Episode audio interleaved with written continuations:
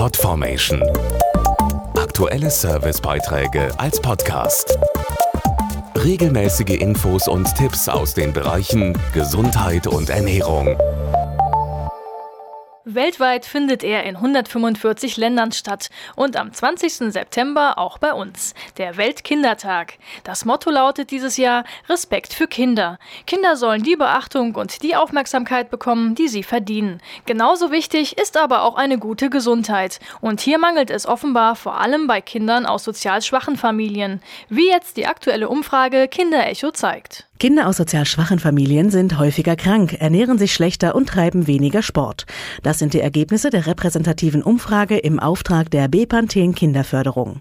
Über 706 bis 12-Jährige wurden zu ihrer Gesundheit befragt.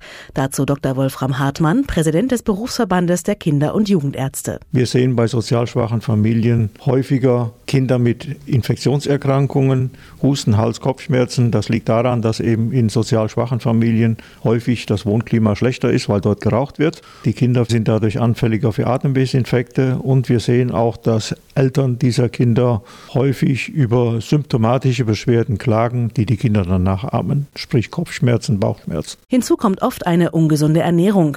Mehr als die Hälfte isst nur selten Obst oder Gemüse, dafür fast täglich Fleisch, Snacks und Süßes. Viele Eltern behandeln die Süßigkeiten immer noch als Belohnung, sodass die Kinder damit etwas Positives verbinden. Die ungesunde Esskultur der Eltern prägt die Kinder für ihr ganzes Leben und birgt ein echtes Gefahrenpotenzial für ihre Gesundheit, weil viele eine solche Ernährung als normal betrachten. Ein weiterer Punkt ist die Bewegung. Der einzige Sport bei sozial benachteiligten Kindern ist meist der Schulsport. Kinder aus sozial schwächeren Familien verbringen überdurchschnittlich viel Zeit vor dem Fernseher oder dem PC.